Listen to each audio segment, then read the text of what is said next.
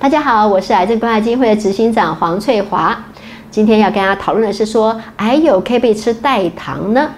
简单来说，我们来认识一下代糖。代糖简单来分会分为两类哦。第一类是天然的，哈，叫做营养甜味剂；第二类是人工甜味剂。营养甜味剂包括大家想象的罗汉果啦，或是呃什么木糖醇啦、麦芽糖醇这类的哈。那它是可能有一点点的热量，很低哈。那呃它的甜度是呃没有像人工甜味剂这么高的甜度了哈。那所以相较加的量会多一点哈。那这是一类，另外一类叫做人工甜味剂。人工甜味剂的话，最有名的两个，一个是什么？糖精，好，另外一个是什么？叫做阿斯巴甜，好。那呢，呃，阿斯巴甜跟糖精。对于相较蔗糖的甜度比例就很多倍哦，几百倍之类算的哈，所以只要加一小滴，所以你会看到在餐厅里面，要是看到一个小糖包，一个袋子里面就两小颗，像小药丸一样，你可以加哈。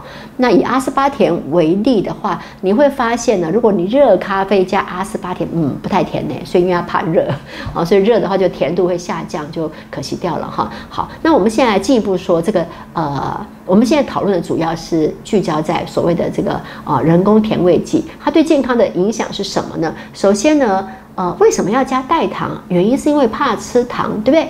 再来是怕糖的热量太高。可是呢，研究发现加了代糖之后，是不是热量吃的就会变减少？因为你取代了糖，对不对？事实上的研究做出来好像并不是这样，也不一定，甚至还有一些做出来的结果就是很很不一致。有些做出来结果还发现，哎，怎么肥胖还变多呢？搞错没？我们的原理很有道理，可是实际上不是这样。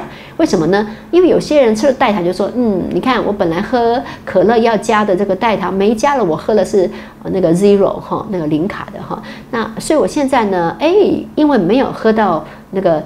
本来喝的这个可乐里面的糖，所以我可以吃一块蛋糕。搞错没？那个蛋糕比你本来的可乐热量多多了，所以反而变胖了。那再来呢？另外一种可能性是，呃，如果加代糖习惯的人呢，对甜味的需求比较高，所以对不太甜的食物就不太爱了。好，就会好像口感都希望偏甜一些，有可能是这样子的猜测。所以做出来结果，有些觉得有帮助，有些觉得不一定有帮助，是在体重的部分。那血糖部分有没有因为这个有吃了代糖，血糖比较好控制？因为糖尿病的人当然就是不希望吃太多甜，对不对？然后吃了甜以后，血糖会飙高，就不太好了。所以你可能就会想说，加代糖我是不是就可以减少热量？那实际上做出来的结果还是有意思，也是很不一致。重点是这样：如果一个糖尿病的人，他透过吃少量的代糖，可以让他，但他总热量都小心的控制，好都没有超标。那这个情况下，加一点代糖，满足生活品质是 OK 的，好是可以的。那呢，如果你以为，加了代糖就可以替换掉别的糖，反而别的多吃总热量不对了，那这样就 no no 不 OK 喽。好，这是简单的概念。那在心血管疾病的部分也有看到一点小小的负面的报道哈，是有关于使用代糖的结果。癌症，我们来讨论一下癌症哈。很多人会认为，嗯，癌友不能吃代糖哈。那基本上崔亚老师建议是说，代糖，嗯，不要把你的口感养坏了嘛哈。那你吃点天然的。甜味，那偶尔吃一点甜食也没那么太严重，但是你知道你的糖量不要太多，那越少越好啊。那因为我们都知道甜的东西啊，糖 sugar 哈本身是比较容易促进发炎反应的话，就不太有利了，对不对？有太多的文献报道了，所以呢，我少吃甜食是是一个必要养成的好习惯。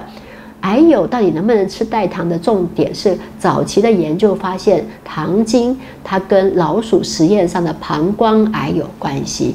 可是后面的研究呢，就发现怎么样都不太在人体试验上不太找到直接的证据。简单来说，啊，还是建议你代糖少吃，不管有没有利癌，嗯，任何人大家都少吃代糖，选择天然天然的雄厚就对了。这样清楚了吗？